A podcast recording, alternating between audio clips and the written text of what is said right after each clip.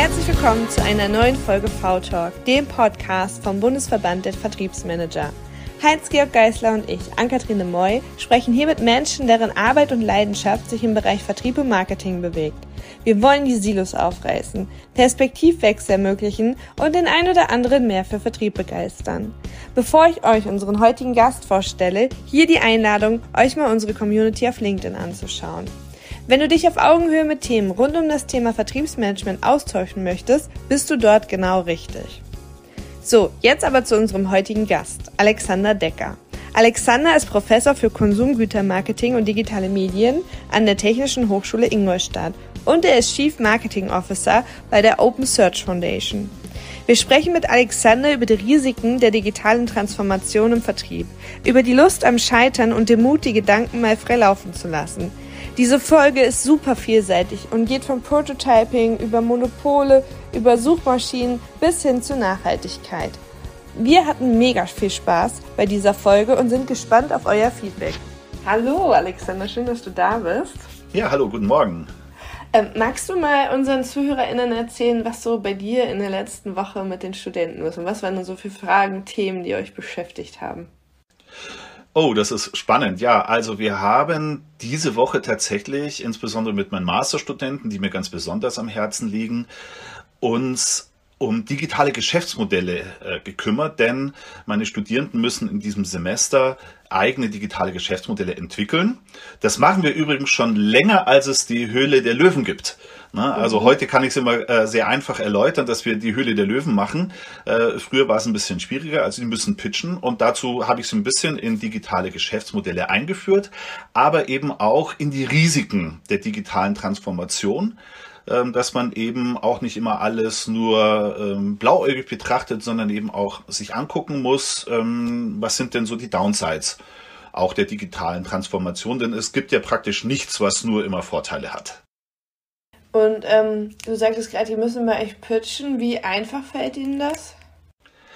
Ja, das ist äh, sehr lustig. Am Anfang sehr äh, fällt Ihnen das schwer. Das Ergebnis ist immer ganz toll, aber wenn ich sozusagen in der ersten Vorlesung reingehe und sage, Ihre Aufgabe wird es sein, äh, ein digitales Geschäftsmodell zu entwickeln und das in Gruppen. Dann sagen die, ja, haben Sie jetzt nicht mehr Info? Und man merkt dann, wie verschult die Studenten zum Teil sind, sagen, ja, müssen wir jetzt da ein Word-Dokument machen oder wie viele Seiten darf die PowerPoint-Präsentation haben und dergleichen mehr. Und im Laufe des Semesters versuche ich sie sozusagen dahin zu tragen, in immer wieder auch durch verrückte Geschichten, die ich mit den Studierenden mache, ähm, immer wieder dazu anzuleiten, am Ende eine geile Pitch-Präsentation zu machen. Und äh, es ist dann schon meistens auch ganz toll, das ist kurz vor Weihnachten, sind dann diese Pitch-Präsentationen mit einer richtigen Jury. Und äh, da gucken dann die Studenten auch, was die anderen Gruppen gemacht haben. Und das ist echt immer ein Highlight des Jahres, wo wir sozusagen kurz vor Weihnachten dann den Laden auch wieder zusperren und sagen, hey, das war cool. Und wie kommen die an die Themen? Also das stelle ich mir auch schwer vor. Jetzt ein Geschäftsmodell von was? Ne? Ähm, sind mhm. echte Themen, die dann auch vielleicht Chance haben, weitergetrieben zu werden? Absolut. Also letztendlich orientiere ich mich da an dem Value Proposition Design von Osterwalder. Das ist praktisch zwei Felder vom Business Canvas, die man rausnimmt, nämlich die USP, also der, der, was ist das Wertversprechen und das Kundensegment. Und dieser Prozess sieht ja vor, dass man sich Probleme anschaut, die es da draußen gibt. Das heißt, die Studis haben vor zwei Wochen schon die Aufgabe gekriegt, geht mit offenen Augen durch die Welt und schreibt Probleme auf. Was mhm. fällt euch auf? Was passt nicht? Was funktioniert noch nicht? Und äh, nächste Woche geht's dann in den ersten Workshop, der sogenannte Problemworkshop. Das heißt, Sie müssen dann erstmal diskutieren, was Sie für Probleme gefunden haben und dann entsprechend dieses Vorgehens von Osterwalder ähm, das tiefer durchdringen, was ist mein Problem. Ich habe immer dieses Beispiel, das nehme ich dann schon raus. Äh, was ziehe ich morgens an? Das kommt immer von den Studenten. Das habe ich jetzt aber schon rausgenommen. Und dann, äh, was muss ich denn alles äh, machen? Wo sind die Pains? Wo kann ich Gains äh, haben? Das ist so praktisch dieses Wording von Osterwalder. Äh, und anhand dieser Probleme, die Sie jetzt in diesem ersten Workshop eben machen, müssen Sie irgendwann mal dann eine Woche später sich überlegen, welches dieser Probleme wollen sie tatsächlich vertiefen und das ist dann sozusagen der Ansatzpunkt daraus, eine Lösung zu generieren. Wobei in der Regel es schon auch meistens so ist, dass sie in der Diskussion der Probleme schon ganz schnell auf erste Lösungsansätze kommen. Und äh, da waren viele über die Jahre viele Beispiele dabei. Kaum einer hat tatsächlich weitergemacht, weil die dann dummerweise doch gesagt haben, lass uns erstmal den Master zu Ende bringen. Ähm, aber da waren viele Ideen dabei, die ich später woanders als Idee tatsächlich äh, durch jemand anderen verwirklicht gesehen habe. Also die Ideen, die da waren, waren schon sehr, sehr gut. Äh, in der Regel äh, haben sie es dann aber erstmal nicht getraut, äh, weiterzuführen. Und ähm, Leider. verwechselt sich das? Also kommt der Mut dann noch oder ist es der Mut kommt noch, ähm, zwar dann nicht mit diesen Geschäftsmodellen, aber ich habe einige Studierende, die tatsächlich sich danach selbstständig gemacht haben, Startups gegründet haben, dann tatsächlich darauf zurückgegriffen haben, wie wir äh, dort vorgegangen sind, grob, ähm, weil das ist eine etablierte Methode, muss man sagen. Äh, und das haben sie dann gelernt, weil ich kann sowas in der Theorie vorstellen, so geht das, das tatsächlich anzuwenden, merkt man, wie sich dann unwohl fühlen, ja, mache ich das jetzt so oder so, sage ich, naja, ist egal, ist ein Mittel zum Zweck äh, ihr müsst äh, Ideen generieren. Und dann sehen Sie, wie auf einmal die Ideen sprießen, wie man Alternativmodelle entwickelt und dergleichen mehr. Und insofern, da sind schon einige dabei, die wirklich recht erfolgreiche Unternehmen gegründet haben. Und wenn es dann ans Pitchen geht, dann ist ja wirklich, also aus unserer Erfahrung, ne, Ideen haben wir alle, da sprudelt es ohne Ende. Äh, wir verzetteln uns aber auch gerne mhm. und äh, fokussieren ist sicher ein Zauberwort und äh, dann eben auch noch auf den Punkt bringen in der Kommunikation und natürlich dann auch noch extrovertiert äh, während des Pitches aufzutreten. Wie, wie lernt ihr das und wie, wie lange übt ihr da und wie macht das denen Spaß? Haben manche Angst? Äh, also erstens sind Gruppen, das heißt, äh, das sind sechs Leute zum Teil in der Gruppe. Das heißt, die können sich auch zusammenstellen, wie sie das für richtig halten. Das heißt auch nicht, dass alle sechs präsentieren müssen, sondern sie gucken, wer ist sozusagen, wer, wer übernimmt welche Rolle am besten. Also gibt es durchaus welche, die halt einfach super präsentieren können. Aber es gibt halt während des Semesters immer viel Input, wo ich sage, okay, jetzt überleg mal, würde ein Video als Auflockerung Sinn machen? Ich mache mit denen, äh, das nenne ich immer, auch so eine Art ähm, kleine äh, Pitch-Geschichte, ähm, das sogenannte Plädoyer. Das heißt, äh, ich, ich verteile äh, an Gruppen wahllos eine ähm, virale Marketingkampagne, die sie in der Regel nicht kennen. Und sie müssen innerhalb von einer Viertelstunde sich eine Story überlegen und den anderen Studierenden auf der, nur auf der Tonspur ähm, erläutern, warum das eigentlich die geilste virale Marketingkampagne ever ist. Das heißt, sie haben dann drei Minuten Zeit, wie ein bisschen Stand-up-Plädoyer hinstellen und sagen, stellt euch mal vor, so und so. Und dann können sie sozusagen eine Welt aufbauen, die Lust macht auf eine virale Marketingkampagne. Und am Schluss wird abgestimmt, welches denn das geilste Plädoyer war. Und das schauen wir uns dann an. Und äh, mit derartigen Übungen versuche ich sie einfach auch locker zu machen, hinzubringen und zu sagen, probiert das aus. Ein Thema, das mir unfassbar wichtig bei der ganzen Geschichte immer ist, ist die Lust am Scheitern zu sagen, mhm. probiert das, jetzt tut es nicht weh. Wenn wir so ein äh, Pitch hier, also so, so ein Stand-Up-Plädoyer machen, äh, tut es nicht weh. Äh, wir haben Schulterblick-Präsentationen, wo sie kommen und äh, zeigen, wo sind sie denn, wo sie Input kriegen für ihre Pitch-Präsentation, also für die echten dann am Schluss.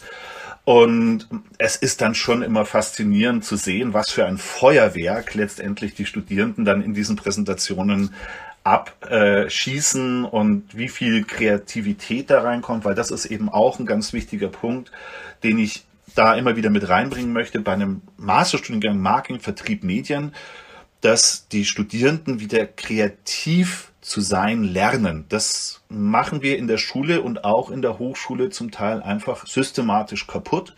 Und ich versuche das wieder zurückzubringen. Und deswegen mache ich auch manche gespinnerte Geschichten mit meinen Studierenden. Und wer, wer scheitert oder wer, wer nicht drankommt beim Pitchen und zu großes Lampenfieber hat, den können wir natürlich dann empfehlen, zum Boris Beimann zu gehen aus Köln. den hatten wir bei uns im Podcast.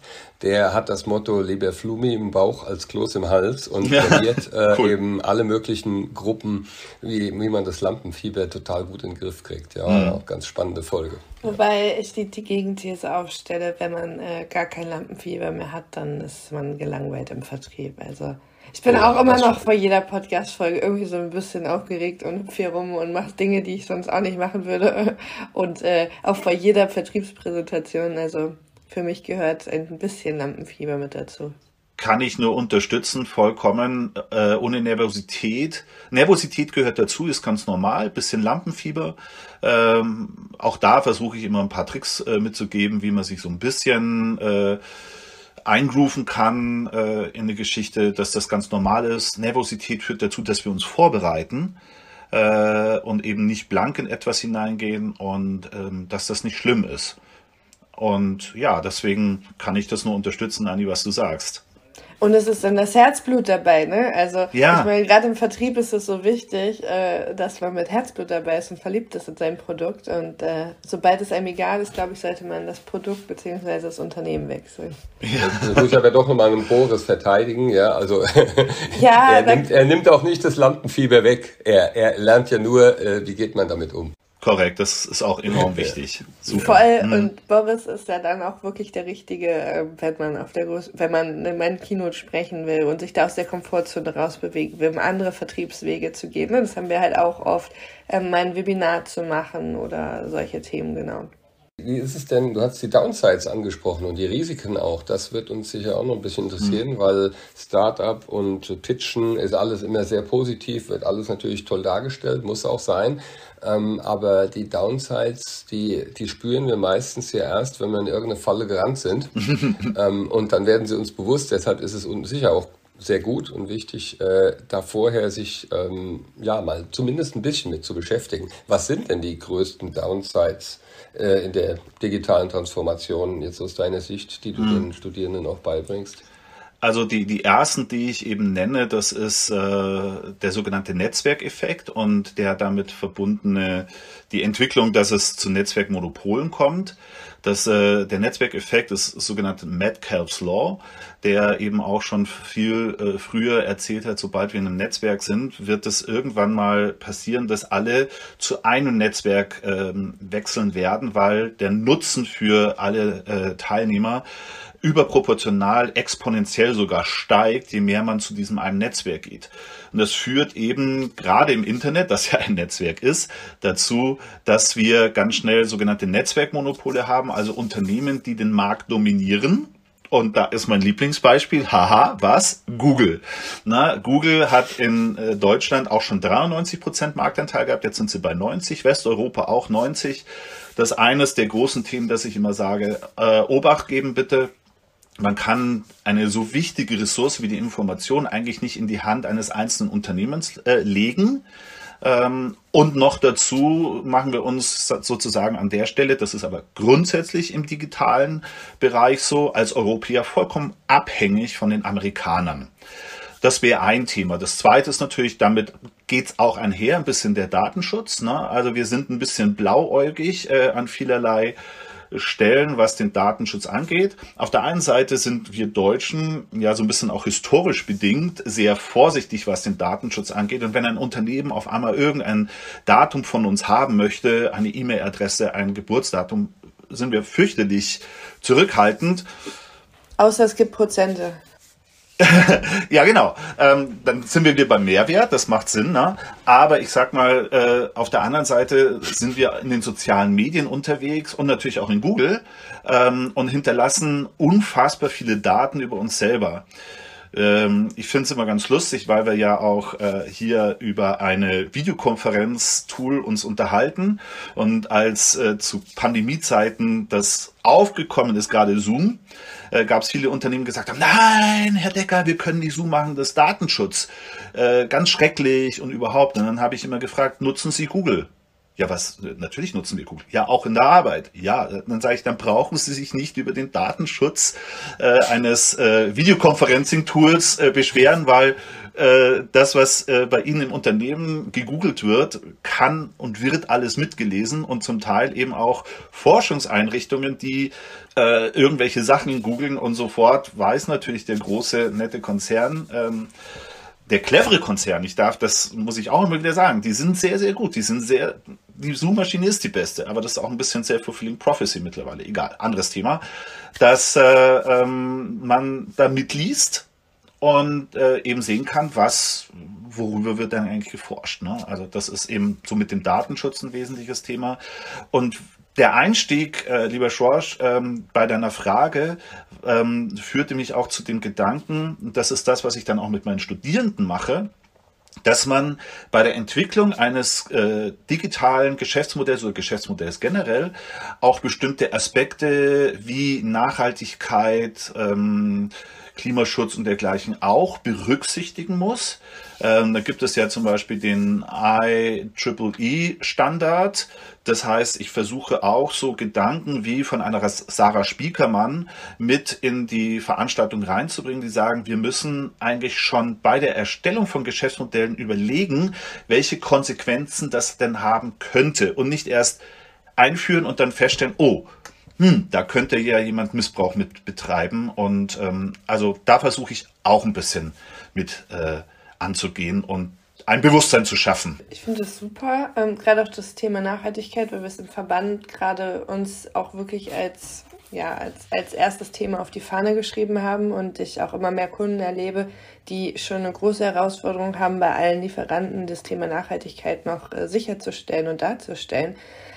Ist es nicht aber was, was uns gerade wenn du sagst, sie sind so verkopft und fragen, mache ich es in Word oder PowerPoint, ist, also du, du lachst, du weißt, wo ich hin will. Führt ja. das dazu, dass der Gründergeist noch mehr äh, verringert wird in Deutschland? Also, oder grundsätzlich? Also, weil das ja nochmal wieder was ist, was man noch weiter vordenken muss, noch mehr, noch anstrengender, noch mehr Glaskugel, noch mehr Risiken direkt am Anfang, die man, mit denen man sich auseinandersetzen muss?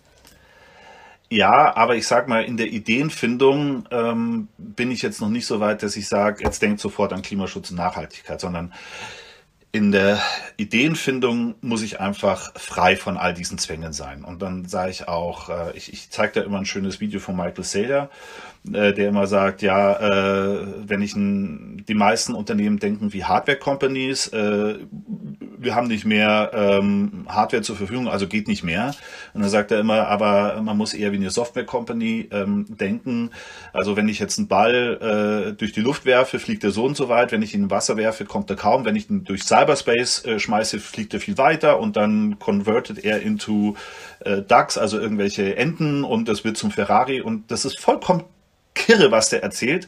Aber das zeigt, das spiele ich Ihnen immer vor und sage, so müsst ihr denken ihr müsst aufhören, irgendwie jemand sagt was und ach, das aber, das geht nicht und so. Dieses, was, was wir gerne im Brainstorming machen, äh, nämlich die Bremse anziehen, oh, was muss denn das für eine blöde Idee? Nee, einfach aufzunehmen, zu sagen, super, und die Enten, die könnten jetzt aber auch äh, Gänse werden und die Gänse haben Turbinen dran und keine Ahnung.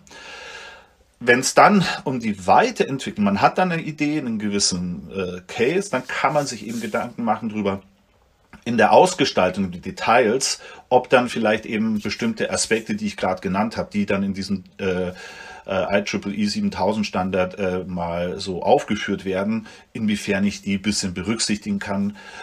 Aber auf der anderen Seite kann es nämlich auch so sein, wenn ich die in diese Richtung schubse, auch äh, in Richtung Klima, Bildung und dergleichen ähm, zu denken, dass man von vornherein auch schon mal in so eine Richtung denkt und wie kann ich vielleicht Probleme, die wir haben, anders lösen, out of the box denken und ganz anders ranzugehen, als wir das vielleicht bislang uns vorstellen konnten. Ja, also es ist natürlich sicher, äh, man muss ihnen erstmal die Freiheit geben, hast du vollkommen recht, Anni, sonst ähm, beschränke ich sie gleich zu sehr damit. Es ist immer ein schönes nochmal, war mir nochmal wichtig, das zu differenzieren auch für unsere ZuhörerInnen, weil ich weiß, dass viele ähm, auch genau diese Experimente innerhalb der Unternehmen machen und äh, dass da dann nicht äh, gleich die Angst mit aufgebaut wird, äh, wenn es um neue Produkte oder um neue Vertriebskanäle geht. Ne? Mhm. Auch da müssen wir kreativ sein und, und genau, genau uns diese Methodik auch immer mal wieder zunutze machen dann. Ja, da, da ist eben auch dieser Satz von diesem Michael Saylor, äh, der gesagt hat, you're only limited by your own imagination.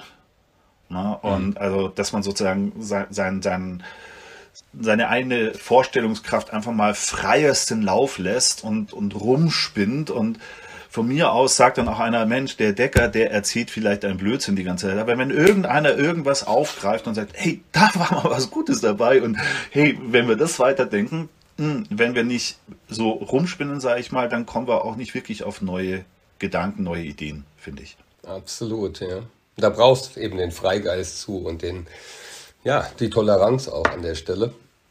Und ich war gerade in Kalifornien die letzten zwei Wochen und habe da eben auch von diesem Spirit viel mitbekommen. Ja, habe auch äh, tolle Leute getroffen, habe auch habe auch ganz frei gedacht, äh, dachte zum Beispiel, ähm, ich gehe mal zum Tesla und guck mal, ob die einen Showroom haben. Mhm. Ähm, und hatten sie tatsächlich.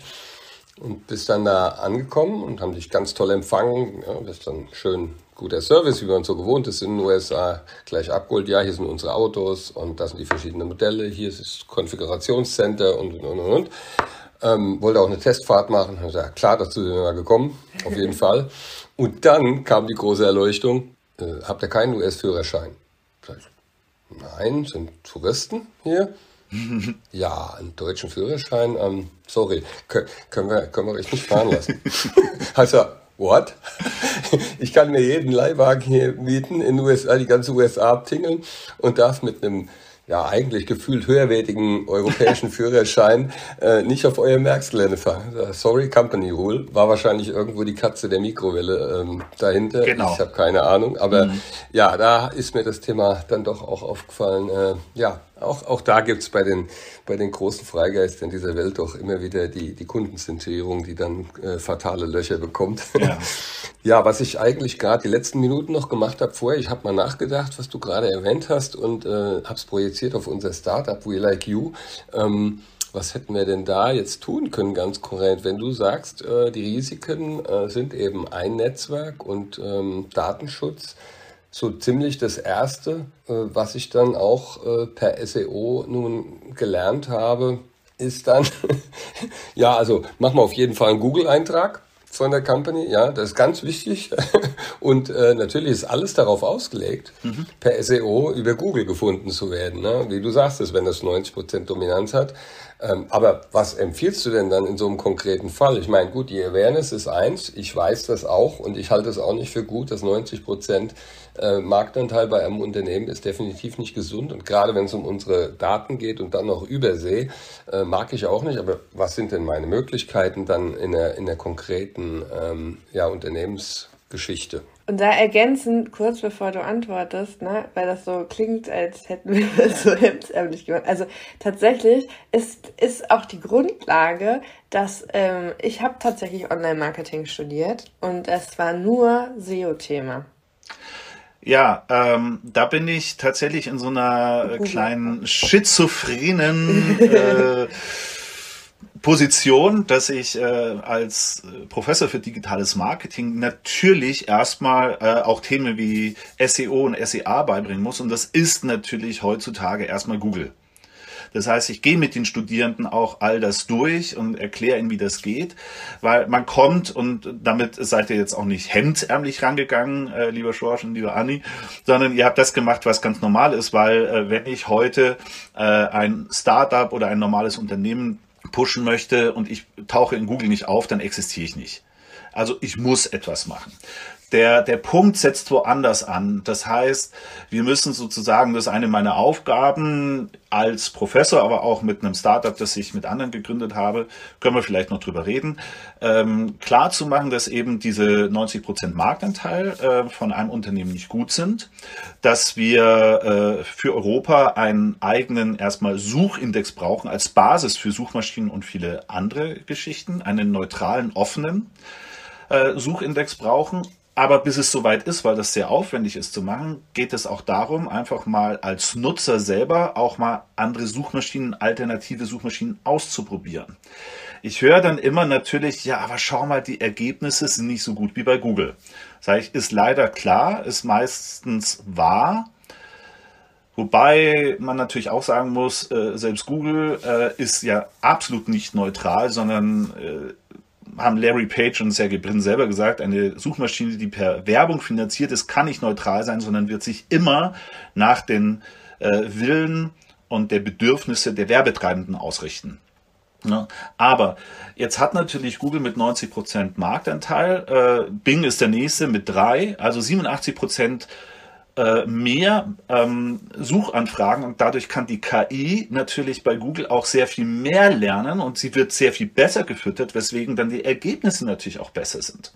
Wenn wir jetzt ähm, sozusagen uns ein bisschen davon loslösen wollen, dann muss eigentlich jeder hergehen und sagen, ich versuche auch mal herauszufinden, was in als alternative Suchmaschinen, okay, lassen wir mal Bing sein, aber nehmen wir mal Ecosia oder DuckDuckGo, Quant, MetaGear. Ähm, Kennen wir alle gar nicht. Na, das ist, das ist genau der, der Bei Punkt Bing war ich noch dabei, aber dann... Äh Na, ähm, äh, nutzt die mal äh, und füttert die, weil die dann auch besser werden können. Also Ecosier ist ein deutsches Unternehmen, was einen ganz schönen Ansatz hat, weil die äh, äh, pro Anzahl an Suchanfragen Bäume pflanzen. Also sozusagen, die haben noch einen gewissen Nachhaltigkeitsaspekt damit reingenommen. Mhm. Witzigerweise basiert aber äh, Ecosier auf dem Suchindex von Bing. Das heißt, die werden da auch gegängelt, ähm, weil äh, es eigentlich in der Welt nur noch vier große ähm, Suchindizes, also als Basis, äh, auf das ja die Suchmaschine zurückgreift, äh, gibt nur noch vier ähm, Suchindizes in der Welt. Das ist in Google. Dazu zählt tatsächlich auch Bing. Ne, jetzt kann man sagen, mit drei Prozent ist es so groß. Es ist in Russland Yandex und in China Baidu. Mhm. Und ähm, sozusagen in Europa gibt's ja kleine. Äh, Tschechien äh, hat eine Suchmaschine, die aufgrund der Sprache äh, deswegen einigermaßen gut funktioniert, weil äh, Google in Tschechien äh, Tschechisch nicht so gut ist zum Beispiel. Okay. Äh, aber es gibt halt eben nicht äh, einen europäischen Suchindex. Und allein schon die Frage, was kommt in einen Suchindex rein oder nicht, ist schon mal eine hochspannende, über die wir uns auch ganz viel äh, unterhalten. Was darf denn überhaupt indiziert werden, was nicht? Was soll da drin stehen, was nicht? Und also da fängt es dann schon an, schwierig zu werden. Also Leute, nutzt auch alternative Suchmaschinen äh, und vergleicht mal die Ergebnisse, die da kommen ähm, mit dem, was ihr bei Google zum Beispiel bekommt. Und man kriegt nochmal eine andere Sicht auf die Welt zum Teil auch. Und das ist ganz gut, finde ich. Und das wäre ein erster Schritt mal von vielen anderen, die man noch machen könnte und müsste. Und aus unserer Vertriebsperspektive ist mir sofort, als du das mit dem Netzwerkgedanken erklärt hast, ist mir sofort LinkedIn äh, in den Kopf geschossen, ne? weil ja. wir hängen da jetzt alle auf LinkedIn rum. Ja, LinkedIn ist ein wunderbares Beispiel dafür, wie eben dieser Netzwerkeffekt funktioniert, weil wir ja eben äh, ein deutschsprachiges Business-Netzwerk haben mit Xing, die auch mal versucht haben, international zu gehen, was vollkommen gescheitert ist. Äh, und ähm, es eigentlich nur eine Frage der Zeit war, bis äh, LinkedIn auch im deutschsprachigen Raum Xing das Wasser abgräbt. Und das haben wir jetzt seit zwei, drei Jahren ganz klar so. Äh, auf Xing ist, Entschuldigung, wenn ich so sage, tote Hose. Jetzt haben die auch noch ihre, jetzt töten die auch noch ihre Gruppen. Hm. Ähm, was mehr oder weniger der eigene Sargnagel meines Erachtens ist, was Xing dort macht. Und äh, alle, die ich irgendwie als Kontakte in Xing habe, die gehen rüber seit Jahren äh, und kontaktieren mich jetzt auf, auf LinkedIn. Und da haben wir genau diesen Effekt. Und dann äh, haben wir sozusagen in dieser Business-Netzwerkwelt, Business, soziales äh, Netzwerk äh, LinkedIn als ähm, großes eines Unternehmen, auf die jetzt alle zurückgreifen. Und ja, klar, äh, gerade auch durch die Pandemie ist sowas wie Social Selling groß geworden, erst richtig. Und Worüber mache ich es? Über LinkedIn. Und wem gehört LinkedIn? Jetzt sind wir wieder bei den ganz Großen. Microsoft. Na, und dann sind wir wieder bei GAFAM, äh, Google, Apple, Facebook, beziehungsweise Meta na, mittlerweile, ähm, Amazon und Microsoft. Und das sind halt die fünf Großen, die das äh, dominieren. Und dann sind wir auch bei, bei LinkedIn eben äh, sozusagen bei diesen Großen mit drin, wobei ich mittlerweile sagen würde, Microsoft ist ja fast noch harmlos im Vergleich zu dem, was Google an Daten zur Verfügung hat. Ja. Was glaubst du, wie es weitergeht an der Stelle mit LinkedIn in Zukunft? Gibt es auch da äh, neuartige Ansätze, Datenhoheit, äh, Neutralität zu gewährleisten? Ja, ich sag mal, momentan äh, denken alle bei so Social Media eher immer an Meta, an die Meta-Unternehmen. Äh, äh, aber natürlich ist LinkedIn auch schon riesengroß und sammelt natürlich auch äh, vor allem Business, äh, sehr viel stärker businessrelevante Informationen als viele andere. Ähm, die sind halt noch lange nicht so in dem Fokus wie jetzt zum Beispiel die Meta-Unternehmen. Ne? Ähm, das ist natürlich auch immer ganz klassisch. Man fokussiert sich immer auf einen. Aktuell sehe ich aber tatsächlich niemanden irgendwo auftauchen, wo ich sage, der macht LinkedIn das Business streitig. Äh, und dazu hat äh, LinkedIn mit Microsoft einfach auch einen äh, zu starken Partner im Rücken. Ähm, das kann ein, Entschuldigung, wenn ich das sage, äh, eine kleine New Work, die Mutter sozusagen für Xing äh, gar nicht mehr auffangen. Und äh, insofern wird das eher noch weiter in diese Netzwerkrichtung gehen. Vielleicht, wie so manche, stellen die sich irgendwann mal selbst ein Bein. Ich finde, bei Facebook sieht man es oder bei Meta sieht man es, die vollkommen strategielos durch die Gegend äh, herummeandern und äh, bei Instagram jeden Tag eine neue Funktion ausprobieren, meistens geklaut von TikTok. Äh, aber ähm, wenn die sozusagen ein bisschen den, den Fokus verlieren und Strategie verlieren oder sagen, wir können uns ausruhen, weil wir sind ja Marktführer, alles gut, dann wäre die Chance für andere wieder reinzukommen. Aber momentan sehe ich da bei LinkedIn ehrlich gesagt niemand wirklich, der da den das Business streitig macht. Und das passiert ja tatsächlich gerade, also was ich beobachte, ist, dass die großen Influencer, die ich so in meinem, auf dem Schirm hatte, ähm, alle rüber, nach, äh, rüber zu LinkedIn äh, wechseln und auf einmal erstens LinkedIn-Partner sind, was die super clever gemacht haben. Also auf einmal in ihren Stories angefangen haben, ich bin jetzt bei LinkedIn und dann per Blog, wie bist du, wie äh, stellst du dir dein professionelles ja. LinkedIn-Profil auf? Jetzt halt äh, ihre Business Cases und das ist das also ich finde es immer faszinierend, was da passiert, weil es am Ende des Tages nichts anderes ist als Vertrieb. Für mich ist das immer Werbefernsehen. Ich finde es krass, dass keiner Vertriebler werden will, aber alle immer Influencer, obwohl es am Ende des Tages für mich fast gleich ist. Das Einzige, wovor ich halt, wo ich den Unterschied sehe, ist, dass wir im B2B-Vertrieb uns oft hinter unseren Produkten verstecken, also leidenschaftlich über unsere Produkte sprechen. Mhm nicht aber über uns selber und da dreht sich das ja, ne? Aber das ist für uns, ist das halt eine krasse Gefahr. Also auch nicht eine Gefahr. Ich glaube, das ist ein guter Mehrwert, aber es ist schon etwas, auf das wir uns im Vertrieb vorbereiten müssen. Sind diese Influencer kommen jetzt auf LinkedIn und machen Social Selling und fangen mhm. an, ihre ähm, ihren Content zu platzieren und und ihre Reichweiten rüberzuziehen. Und das ist krass, weil wir sind im B2B-Vertrieb noch in den Kinderschuhen, was Social Selling betrifft und Corporate Influencer.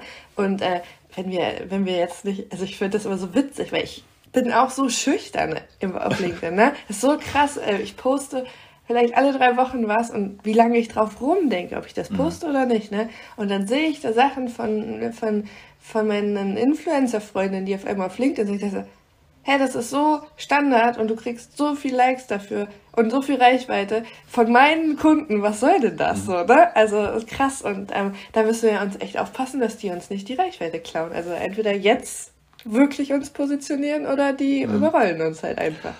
Ja, das ist richtig. Ähm, und das ist, äh, ja, man muss einfach dabei bleiben, muss gucken, was man machen kann ich sag, bin jetzt weit davon entfernt zu sagen, Social Media ist nur Trial and Error. Also ich bin ja äh, sozusagen ein, ein Prediger äh, vor dem Herrn dafür, dass wir einen systematischen Social Media Management Ansatz braucht im Unternehmen.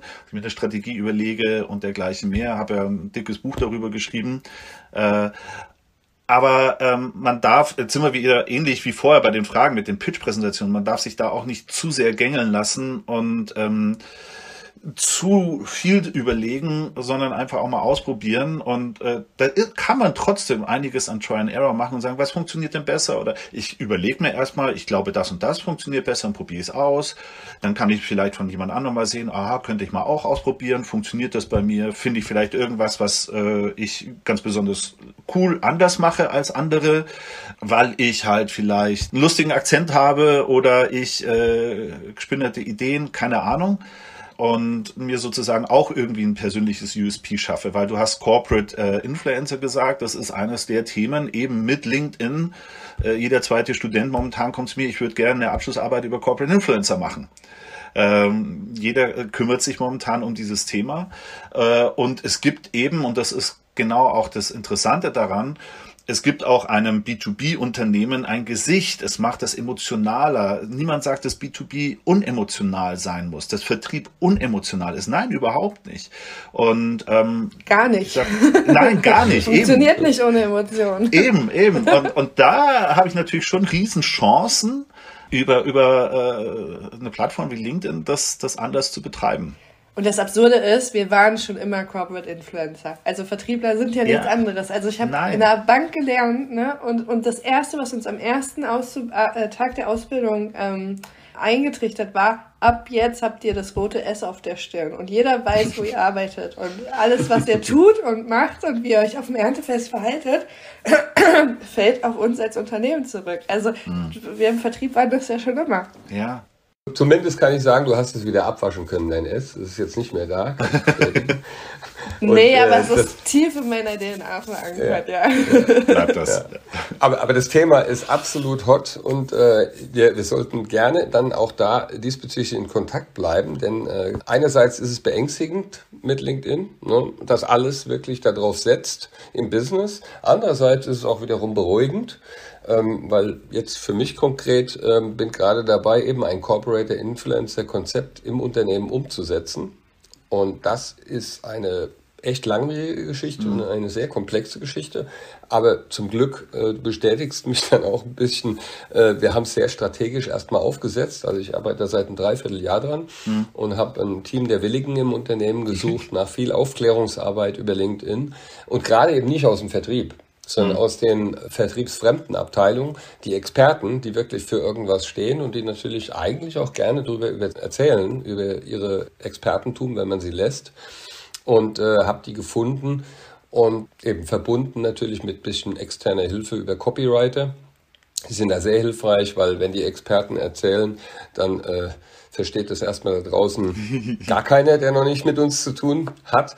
Ähm, und das ist ein super Erlebnis, muss ich sagen, mittlerweile schon, mhm. weil wir gerade so an die Oberfläche gegangen sind und die schreiben ihre ersten Posts und die, und das sind, das sind tolle Posts, wirklich tolle Posts, die auch, die richtig gut gehen und da, da vernetzen sich die Leute miteinander und, und merken auf einmal, das sind ja keine Vertriebler, ne? das mhm. sind ja wirklich Experten und das kommt nochmal ganz anders. Und wenn man es schafft, das wirklich gut zu positionieren und im Netzwerk unterzubringen, ähm, dann ist das ähm, ja Sales ähm, der Zukunft, ganz klar. Ein großer Anteil davon, Pre-Sales. Ähm, macht total viel Spaß, kann ich auch nur empfehlen. Und ich habe eben schon eine Bachelorarbeit dort vergeben und die ist abgeschlossen, also quasi das Konzept zu mhm. erarbeiten für so einen Corporate Influencer im B2B-Auftritt. Und jetzt haben wir die nächste gerade angefangen und das ist jetzt so äh, der Start der Umsetzung begleiten. Ja, aber ich bin sicher, dass das, das hört nie auf, das lebt immer weiter. Und wenn ich dann wieder auf äh, Kandidatensuche gehe, dann werde ich mich zuerst bei dir melden. aber, aber warte, mal, warte mal, sei mal nicht so egoistisch, ne? Weil das wäre auch meine Frage gewesen, ob du offen bist äh, für äh, unsere Zuhörer und Zuhörerinnen und auch unsere Verbandsmitglieder, wenn die Themen haben, euch das als Themen für die ähm, Arbeiten einzureichen. Weil wir immer versuchen, Wissenschaft und Praxis miteinander zu verbinden. Absolut. Also ich würde mal sagen, Sorry, 95 Prozent unserer oder meiner Abschlussarbeiten, die ich betreue, sind in Kooperation mit Unternehmen. Und es ist tatsächlich äh, für manche Studierende auch nicht so ganz einfach, äh, Unternehmen zu finden. Mhm. Und es gibt ja, es gibt zwar Portale, wo man mal draufgehen kann, aber wenn da ein Unternehmen was ausschreibt, dann bewerben sich da tausend Leute drauf. Äh, insofern, äh, und das ist dann immer so Masse und du hast nicht auch so ein schönes Business, sondern äh, wirklich ähm, viel läuft bei mir über das Netzwerk, das ich äh, über die Jahre aufgebaut habe. Die Leute kommen zu mir und sagen, hey, ich hätte hier ein tolles Thema. Mhm. Und dann kann ich eben auch den Kontakt zu meinen äh, Masteranten vor allen Dingen, das äh, sind die, mit denen ich am meisten eben zu tun habe, herstellen und sagen, guck mal, hier hätten wir ein cooles Thema, Vertrieb und, und so weiter und so fort, Konzepte erstellen ähm, und dergleichen mehr. Also gerne. nutzt da gerne unseren Verband, weil tatsächlich für sowas sind wir da und ich weiß, dass da etliche Vertriebsführungskräfte sitzen und genau andersrum nicht so richtig die Kanäle äh, haben. Wir mhm. haben unseren wissenschaftlichen Beirat ne, mit den Hochschulen, aber da sind die Themen vielleicht nicht immer passig, also sind wir da auch immer sehr dankbar, wenn wir das Netzwerk erweitern. Also nutzt uns. Ja, genau. gerne, gerne. Und andersrum für alle, die zuhören und auch gerade so eine Herausforderung haben, vielleicht in die andere Richtung, dass wir da die Kontakte herstellen dürfen. Super, gerne. Mhm. Tun es auf jeden Fall in die Shownotes noch rein. Und ein Thema fehlt auch noch, glaube ich, für die Shownotes. Äh, wir haben ja gemerkt, deine Passion ist ein, ist ein bisschen eben diese Risiken der Daten äh, aufzuzeigen. Du hast äh, auch gegründet an der Stelle. Mhm. Es gibt eine Foundation. Magst du da ganz kurz noch was zu erzählen? Genau, ich habe es vorher ganz kurz angedeutet. Äh, als ich gesagt habe, äh, wir brauchen einen eigenen Suchindex in Europa, äh, einen offenen, neutralen Suchindex. Äh, und da haben wir vor vier Jahren die Open Search Foundation gegründet die eben sich zum Ziel setzt, dass äh, ein solcher offener und ähm, öffentlich moderierter Index in Europa entsteht. Wir werden jetzt den nicht selber bauen, wobei wir mittlerweile, nachdem wir ja sehr viel äh, belächelt wurden, äh, am Anfang, wenn wir versucht haben, mit Menschen darüber zu reden, äh, die haben gesagt, ja, was wollt ihr denn? Google läuft doch ganz gut. Und dann ist es eben genau dieses Narrativ, was ich gerade schon hatte mit 90 Prozent Marktanteil und Abhängigkeit von einem Unternehmen und dergleichen mehr ähm, dass äh, man immer wieder erzählen muss, um die Leute darüber aufzuklären, dass das eben nicht gut ist und dass wir eben äh, einen eigenen europäischen Suchindex brauchen. Und der sollte halt, wir haben äh, zwei, drei wesentliche Prinzipien, die technisch dahinter stehen, eben offen sein, also so im Prinzip Linux technisch. Ähm, es soll öffentlich moderiert sein, das heißt, da muss ähm, eben so eine Art Wikipedia-Gedanke dahinter sein. Und jetzt kommen wir eben auch zu einem Aspekt, den wir vorher auch gesagt haben. Was ist denn Klima und Nachhaltigkeit? Weil dann kommen immer alle und sagen, wollt ihr denn jetzt äh, einen Serverfarm aufbauen wie, wie Google? Das kostet doch unfassbar viel Geld. Wer soll das zahlen? Geht doch gar nicht. Und da haben wir eben eine äh, technische Idee, hatte unser, unser Gründer, der äh, Dr. Stefan Vogt vom äh, DLR, ähm, die nämlich bedeutet, äh, dass man ein sogenanntes ähm, dezentrales Hosting und Computing macht, ein verteiltes äh, Hosting und Computing. Das bedeutet, die Idee ist, dass man ganz viele Rechenzentren, Universitäten und dergleichen als Partner hat und deren Rechenzentren laufen ja nie auf 100 Prozent. Äh, das heißt, sobald äh, die nicht auf 100 Prozent laufen, sondern Kapazitäten frei haben, können die sozusagen für unseren Index crawlen. Das heißt, wir nutzen vorhandene Kapazitäten. Irgendwo brauchen wir dann schon eine zentrale Einheit, wo das zusammengeführt wird. Aber man hätte dann sozusagen eine zentrale Einheit in Frankreich. Äh, da gibt's dann die verschiedenen Rechenzentren, die die FR-Domains äh, scrollen, die IT für Italien, die CZ für Tschechien und DE für Deutschland. Äh, und das wird an einer Stelle dann zusammengeführt, wodurch ähm, eben keine riesengroßen neuen Serverfarmen aufgebaut werden müssen und das haben wir in Experimenten schon gezeigt und sind damit auch zur EU gegangen. Und äh, nach dreieinhalb Jahren Hinwenden an die EU haben wir es jetzt auch geschafft, äh, mit 14 Konsortialpartnern ein großes EU-Projekt, Open Web Search heißt es, äh, zu bekommen, bei denen jetzt eben ein solcher ähm, Prototyp äh, des Suchindex äh, äh, entwickelt werden soll in den nächsten drei, vier Jahren. Und wie können wir da als Verband unterstützen? Als Verband kann man, also wir haben äh, eine ganze Reihe an Arbeitsgruppen bei der Open Search Foundation. Klar, erstmal eine Technikgruppe, die genau diese technischen Geschichten macht. Das ist die größte. Da haben wir, glaube ich, mittlerweile fast 100 Leute, die an verschiedenen Hochschulen dabei sind. Und äh, das CERN ist zum Beispiel dabei, das Leibniz. Rechenzentrum. Ähm, ich sag mal im Vertrieb, die Vertriebler könnten gerade auch bei der ganzen Diskussion äh, in der Arbeitsgruppe Economy mitreden, weil wir müssen uns natürlich überlegen, wie soll so ein Index später betrieben werden? Wo kommt das Geld her? Wer zahlt Geld rein? Weil irgendwo kostet ja dann doch Geld. Ähm, äh, was ist sozusagen das Geschäftsmodell? Ähm, und schwebt zum Beispiel vor, dass man sagt, ja, der Index wird halt vielleicht eben von einer äh, Foundation, also ähnlich wie Wikipedia tatsächlich betrieben. Das sind jetzt nicht wir, also die Open Search Foundation, das müsste eine extra sein. Und äh, da gehen vielleicht Spenden und dergleichen rein, aber wenn dann ein Unternehmen zum Beispiel kommt, und das ist die Idee, dass ein Unternehmen auf diesem Index auch sein eigene, seine eigene Suchmaschine aufsetzen kann, äh, und dann entsprechende Kapazitäten davon nutzt und dafür bezahlt. Also das wäre sozusagen die Economy-Gruppe. Äh, um diesen Aspekt aufzunehmen, äh, IEEE 7000 Standard, haben wir eine Ethikgruppe, die also von vornherein sich auch ethische Gedanken macht, weil Ethik in der Suchmaschine, äh, bei, bei der Suche, ist ein wirklich wunderbar übersehenes Feld. Wir machen uns Gedanken über die Ethik bei der KI, bei sonstigen, aber bei der Suche überhaupt nicht. Frage, was wird indiziert? Wird, Entschuldigung, das ist immer ein Lieblingsbeispiel, Kinderpornografie erst überhaupt indiziert oder nicht? Wo setzt da wie die Zensur an und dergleichen? Hochkomplexe Fragestellungen.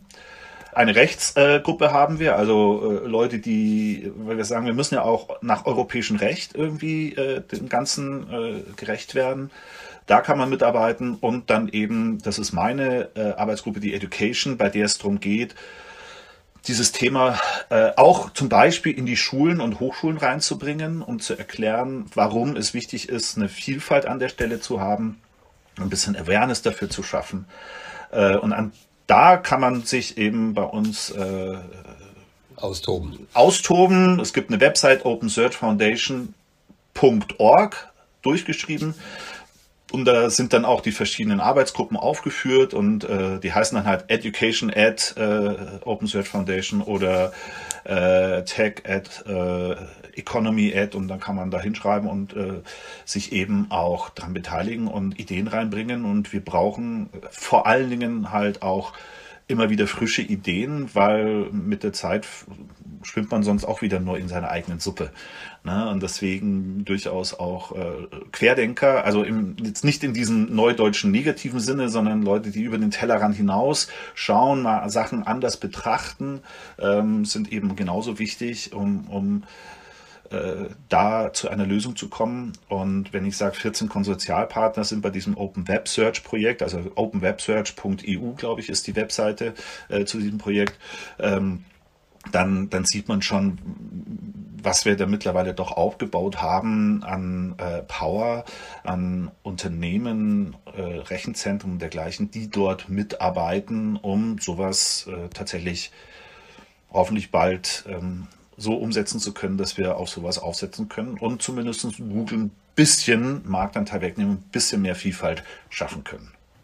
Danke für deinen klasse Pitch, deinen Vertriebspitch an der Stelle. Kommt mit in die Show Notes an der Stelle. Ähm, wenn unsere ZuhörerInnen Zuhörer und ZuhörerInnen, ähm, ich übe das nicht. Ähm, wir, schneiden, wir, schneiden das raus. Das ist nicht schlimm. Das zeigt auch, dass, dass, wir, dass, dass wir Frauen Herausforderungen ähm, bei der Sprache manchmal haben. Was wollte ich sagen? Genau, äh, mit dir Kontakt aufnehmen möchten. LinkedIn oder gibt es andere Kanäle, wo du sagst, du möchtest lieber kontaktiert werden? Also LinkedIn natürlich, auf jeden Fall, immer. Äh, ich, dank meiner Professur gibt es ja fast keinen ähm, Social Media Kanal, den ich nicht irgendwie auch habe, was nicht unbedingt immer günstig ist, weil ich äh, viel mache, aber nichts richtig. Also ich bin sozusagen äh, das, das schlimmste Kind äh, meiner eigenen ähm, Vorlesungen. Ähm, aber ich sag mal, an der Stelle probiere ich dann eben viel aus. Ich müsste viel, viel mehr über LinkedIn machen, aber das hat dann eben auch zu tun. Dann gibt's die Open Search Kanäle, dann gibt's äh, von der TA Business School äh, die Kanäle, also äh, sehr beruhigend. Sehr also, beruhigend. Also, ich sage auch immer, auch so äh, Jürgen Klopp, war, so. genau, Jürgen Klopp war, war kein guter Fußballer, äh, aber er ist ein hervorragender Fußballtrainer und das bin es vielleicht bei mir genauso. Ich kann das ganz gut rüberbringen, schaff's aber selber bei mir aufgrund der Zeit dann gar nicht mehr, das ähm, tatsächlich so sauber zu exekutieren, dass man sagt, oh, daran kann man mir ein äh, Beispiel nehmen. Aber LinkedIn geht auf jeden Fall, ganz einfach Alexander Decker suchen äh, und dann wird man immer ähm, Technische Hochschule Ingolstadt und dann hat man mich schon gefunden. Sehr das gut. geht übrigens auch über Google. Verrückt. Ja, hat Spaß gemacht mit dir. Ich glaube, es werden einige Fragen kommen im Nachgang ähm, an dich äh, zum Thema äh, Arbeiten. Ähm, genau, oder vielleicht auch noch vertiefte Fachfragen. Und oder vielleicht möchte auch einer unserer ZuhörerInnen ähm, ein Studium bei dir belegen und sagen, okay, alles klar, ja. das möchte ich jetzt tatsächlich auch nochmal theoretisch lernen. Äh, ich hätte direkt Lust bekommen. Ja, ja wobei ich gleich überlegt. auch noch sagen muss, das Ganze ist gar nicht so theoretisch. Ne? Es ist äh, die TAI, grundsätzlich Technische Hochschule Ingolstadt und vor allem die Business School ist unfassbar praxisorientiert. Ähm, und ich, wir kriegen viele Studierende, gerade auch bei den Master, bei meinem Masterstudium, die sagen, ich war an der Uni und das war mir zu theoretisch und ich möchte es jetzt praxisorientiert haben. Äh, das heißt, also wenn ich jetzt zum Beispiel, jetzt sind wir wieder am Anfang, SEO und SEA mit denen äh, durchgehe, dann gehe ich mit denen in Google Ads rein, dann gehe ich mit denen in Tools wie Sistrix, Jovi, äh, Reit rein und schaue, wie mir welche Tools wo helfen, wie ich die Webseite äh, verbessern muss. Da baue ich mit Studierenden in WordPress äh, Webseiten grundlegend mal auf, um zu sehen, wie sowas funktioniert.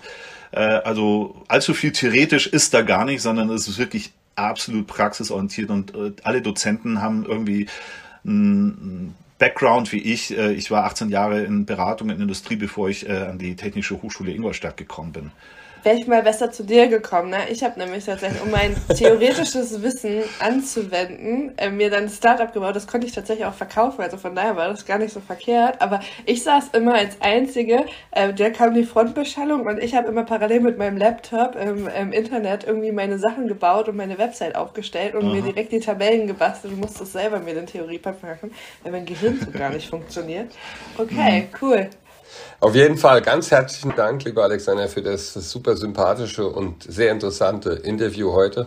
Ich danke euch. Es war sehr bereichernd. Schön, dass du bei uns warst. Und vielen, vielen lieben alles Dank Gute. Euch. Werde ich gerne weiterempfehlen. Mal. Ja, euch auch.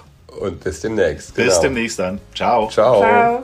Damit wir die Ziele, die wir uns mit dem Podcast gesetzt haben, die Silos einzureißen, die Perspektivwechsel zu ermöglichen und auch mehr Menschen für den Vertrieb begeistern zu können, erreichen können, benötigen wir deine Unterstützung. Bitte sei doch so lieb und gib uns ein Like, ein Sternchen, wenn dir die Folge gefallen hat. Empfehle uns weiter, poste deine Gedanken zu unserer Folge auf LinkedIn, gib uns Feedback, auch wenn es dir vielleicht nicht gefallen hat. Gib uns Feedback, wen du gerne und welche Themen du gerne in den nächsten Podcast-Folgen hören möchtest. Ähm, wir freuen uns sehr über deinen Support und freuen uns auch mal mit dir direkt uns auszutauschen. Vielen Dank, Anni und Schorsch. Oh,